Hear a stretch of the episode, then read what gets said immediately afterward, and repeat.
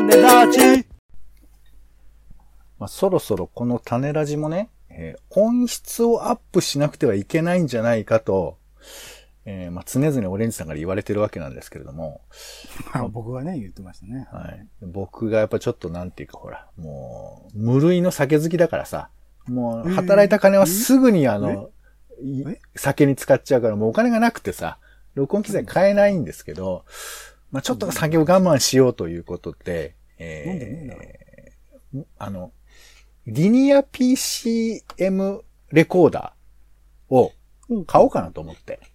あ、いいじゃない。そんな高いのね、求めてないけどいいじゃない。で、いや、それ、あ、じゃあもう、俺、へそ曲げちゃうよ、そんなこと言うと。いや、別に、普通にマイク買ってくれ、3000ぐらいのマイク買ってくればいいんだろうなと思って。3000円のマイク、まあいや、とにかくその、録音し、えっ、と、だからいい音で録音してそのまま保存できるやつがいるなと思って。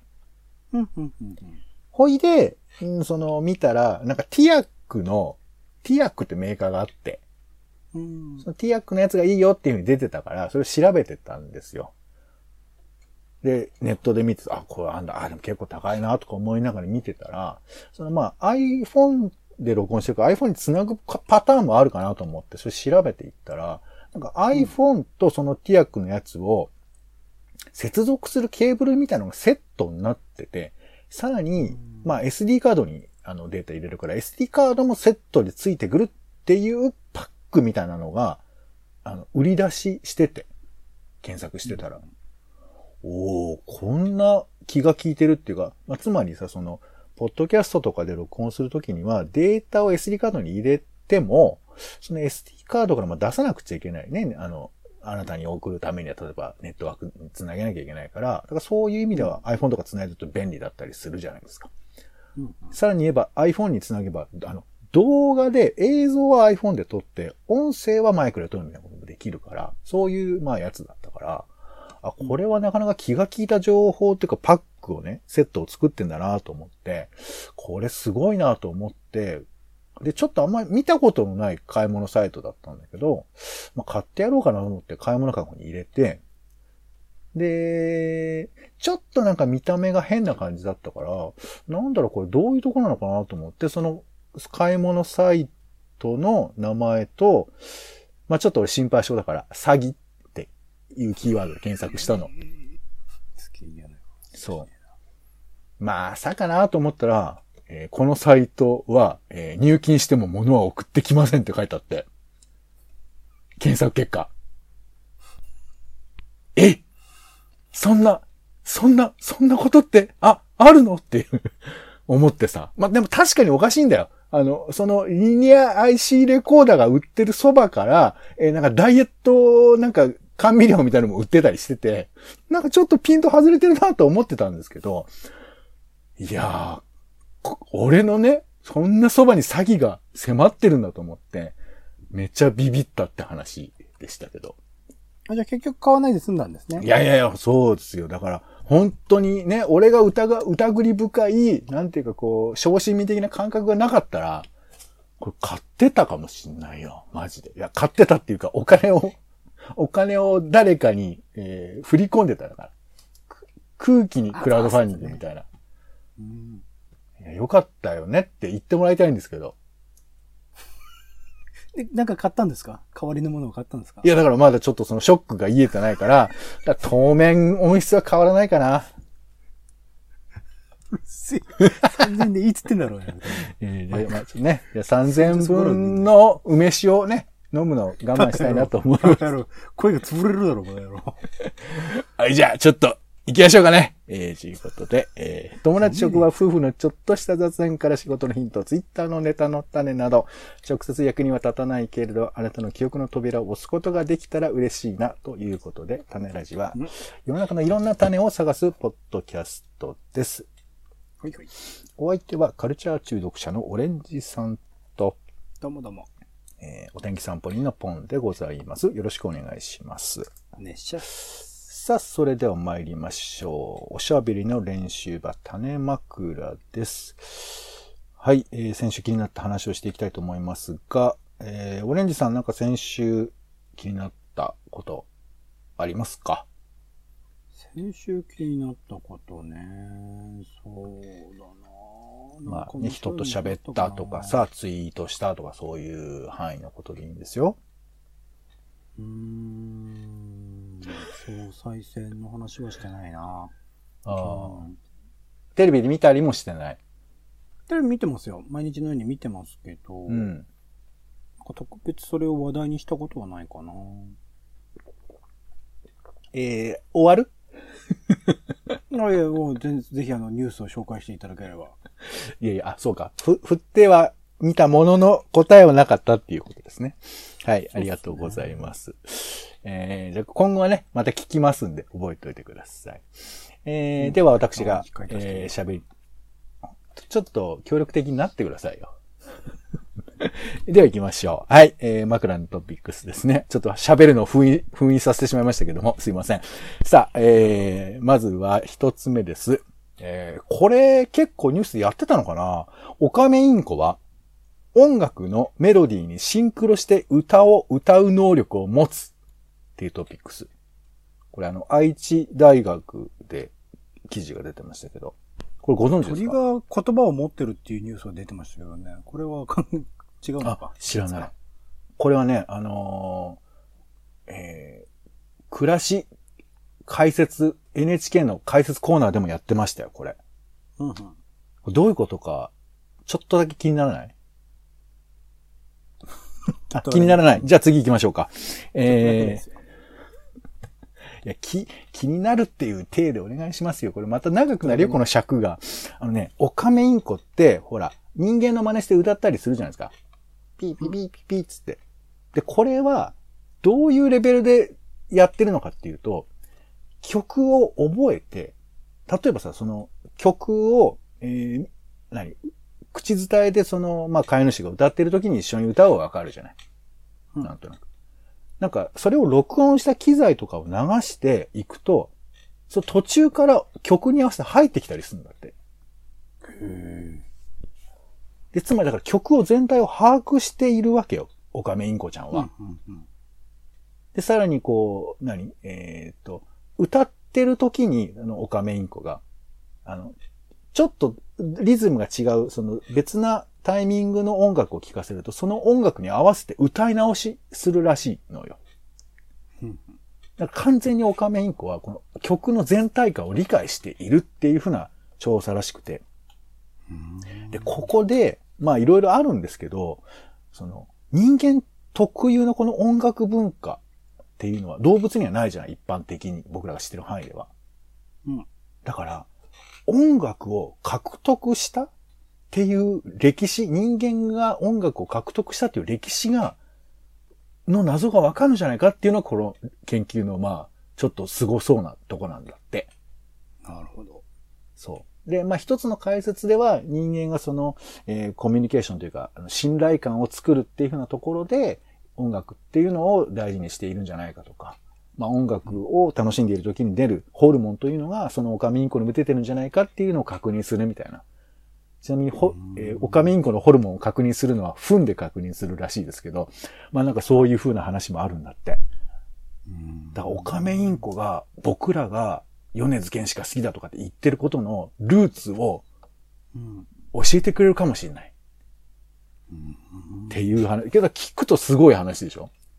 うんでもこれちょっとどころじゃないぐらい気になってきた。うんあ、あよかった。今ちょっとって言われるかと思ってましたけどね。はい。まあ、そんな感じでございます。さあ、えーでは2番目。えー牛のトイレトレーニング、新たな温暖化対策となるかという研究があるそうですよ。なんかね、牛のゲップが、これはまあメタンですんで、これがその地球の温室効果ガスの、えー排出に大きく影響があるらしいんですけど、その牛ちゃんに、ここでトイレするんだよって訓練することで、その適切に排泄物が、あの、まあ、ゲップもそうだし、排泄物もその温暖化に影響するんだけど、それ、トイレトレーニングでここにするんだよっていうその場所でちゃんとこう適切に処理することができれば、あの、長期的にメリットがあるっていうふうなことが書かれてて。うんだから牛にトイレトレーニングできるんだっていうのがまずびっくりなんですけど。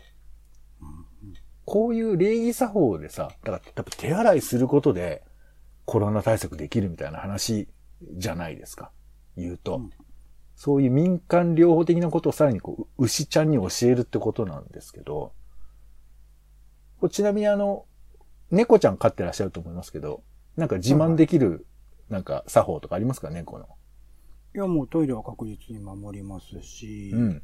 ご飯が空いたら泣いて起こしますしご飯が空いたら、お腹が空いたら、おお腹が空いたら、うんはいちゃんとしてますね。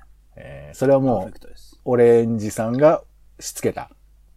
僕じゃないですけどね、家族全体でって感じですけど、まあパーフェクトですね、うちの猫。いいじゃないですか、オレンジさんね。そうか。うねまあ、自慢の猫ちゃんってことですね。そうっすね。ああ、なるほどね。いやいや。はい。まあまあ、そんなこともあるみたいですよ。はい。さあ、ではちょっとパッとスピード上げていきましょうか。えー、三つ目。インスタグラムは多くの若者にとって有害との内部調査結果が、えー、ウォールストリートジャーナルで暴露されたということですね。なんか、あの、インスタグラムは特に良くないんだって。で、一方で TikTok がウェルビーイングのための取り組みということで、なんかその、内容の記事の中で苦痛を感じる可能性があるものについては、なんかこう検索結果に警告ラベル出すみたいなことも、えー TikTok では、えー始めているみたいな話が出てまして。まあね、SNS も楽しいだけじゃなくて危険なこともあるというような話ですな。そして4番目、Google マップでシェアサイクル利用のルート検索が可能になったと。まあ、こそうとなんですよ。は使ってますか？使ってないんです。あの、不便なんで、これ。あ、いまいちなんだ。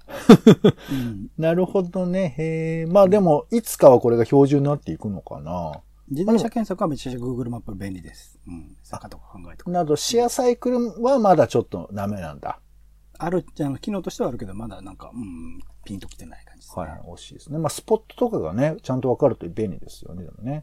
えー、5番目、全仮面ライダー大投票が開催されるということで、えー BS プレミアムでね、11月6日に、えー放送されるそうなので、それまでにね、あなたの好きなライダー、を投票してくださいということですけども。なんかライダー関係の記事がいろいろあって、史上初の女性ライダーが語るということで、えー仮面ライダー01っていうのが最近やってたんですけど、ここで、あの、井桁弘恵さんってあの、今、お耳に合いましたら。はい。に出てらっしゃる方が、えー、ちょっと記事かでインタビュー受けてて、とってもこれちょっと面白いインタビューなので、仮面ライダーを女性が演じるっていうことが、どういうふうなことを感じさせることなのかっていうね、ちょっと面白い記事だったので、読んでみてもいいのかなというふうに思います。それから6番目。えー、ベネチア映画祭の振り返りということで記事が出てます。まあ、今回は、えー、この、金実賞にオドレイ・ディワン監督のハプニングというのが選ばれて、えー、1960年代初期のフランスで中絶が違法だった時代に、え主人公が予期せぬ妊娠をしてしまった、え女子大生なんですね。まあ、この苦悩が描かれるという作品だそうですけど、ま、女性に注目が浴びた映画祭でもあったということですが、なんか気になるトピックスありますか？そうだなぁなんか意外と、その著名な監督の作品、まあ意外とでもないのか、あの、著名な監督の作品とかも、エドガー・ライトとかね、出してたんですけど、うん意外とそういうのが選ばれずにこういう、しかもまあ女性の監督がね、撮ったっていうのは結構喜ばしいことだなとは思ったりしましたし、ベネチアとかカンヌとか、まあそういうところで受賞してる作品はなるべくね、全部見たいなとは思ってますよ。うん。なるほどね。ありがとうございます。さあ、7番目、えー終わらないアップリンク問題、ハラスメント告発の後にという文春オンラインの記事が出ていました。えー、ユジック、阿佐ヶ谷がなぜ閉館したかみたいな、そんな情報なんかも載ってまして、なんか、作品と場所、ね、意識しないと見えてこないし、こういうのって情報仕入れなくちゃいけないのかとか、なんかまあね、そもそもハラスメントなんでだろうなとかいろいろ思ったりしますけど、こういうのはなんか意識して姿勢を示したりされるんですか、オレンジさん。うんもちろんね、それ言ってないですもん。アップリンクもそれ以降言ってないし、まあ、渋谷も潰れましたしね。うん、うん行ってないし、ユジカ世界って行ったことないし、うんこういうものが行われた場所には僕は行かないっていうふうにはしてます。じゃあやっぱその、ね、だから映画館の情報知らないと、ね、内実知らないとこれでもわからないことだもんね。うん。まあこうやってまあ、記事がないところに煙は立たないじゃないですけど、従業員の方々が声を上げてるってことはもう間違いないと思う。そうね、まあ、まあ、ね、本来だったら、だって声を上げるメリットなんてないもん、この人たち。そうな。自分がまあ働いてるところがなくなるかもしれないんだから。そうだよね。だ改善がベストなのかもしれませんけどね。なんか、そういう行為をも、まあなんかちょっとね、僕らは動物的に動くしかないか、と、かもしれないですけどね。はい。8番目、えー入管女性死亡、えー最終報告は納得できない、えー真相究明を求め学生らが会見ということで、えー7万7千、7万7千筆集まった署名を、えー持って、えー学生たちが集まって、えーまあ、入管にね、求めたということで。で実際に今でも、えーご飯が酸っぱいとか、果物に白い斑点がついているなど、声が寄せられているということで、えーウィシュマさんが亡くなった後も、えー非収容者はひどい、えー人間として扱ってないみたいなことがね、かえー描かれている作品、あ記事でございました。それから9番目、日テレゴールデンタイムのテレビ番組をネット同時配信とあります。TVer で10月から行われるそうです。それから、えー10番目、失敗学の研究者が見た日本人のゼロリスク辛抱ということで、進行ということで、えーゼロリスク。コロナって100%なくなりますかね、オレンジさん。まあ、インフルエンザみたいになるんじゃないですか？うん、そうだよね。それが、どういうタイミングでそういうふうに認識できるかっていうあたりがなかなか難しいし、あの、原発事故僕は思い出しますよね。絶対に起こりませんって言って起こっちゃった原発事故。じゃあどうしたらよかったのか。ね。起こる可能性をちゃんと含めて僕らが認識できればよかったんだけど、絶対にないですって約束されちゃったっていうね、ところがあって悩ましいところだったなと思いますんで、まあその辺は僕ら考えなくちゃいけないのかもしれません。はい。ということで、枕なトピックスは以上です。ありがとうございました。では最後、枕な予定です。えー、いよいよ30日に、えー緊急事態宣言が終了する予定ですが、どうなるんでしょうか。はい。えーっと、今週はいろいろありますが、えー時間の関係で割愛いたします。えー皆さんよければブログの方をご覧いただければと思います。さあ、では、オレンジさん、今週使いたい枕をお願いします。はい。トイレトレーニングでお願いします。トイレトレーニング。あ、まあ、ちなみに、えーオレンジさんのお宅の猫ちゃんは、もうトイレ完トレーニングは完璧ということですね。完璧です。ちょっと意思表示がある時だけ、そうそうします。はい。なるほどね。そこはちょっと許してるのね。はい、わかりました。ありがとうございます。ということで、種ラジの種枕は以上です。お相手は、えー、9月26日はラフカリオハーンの命日だそうですよ。ポンとオレンジでした。種ラジ、また。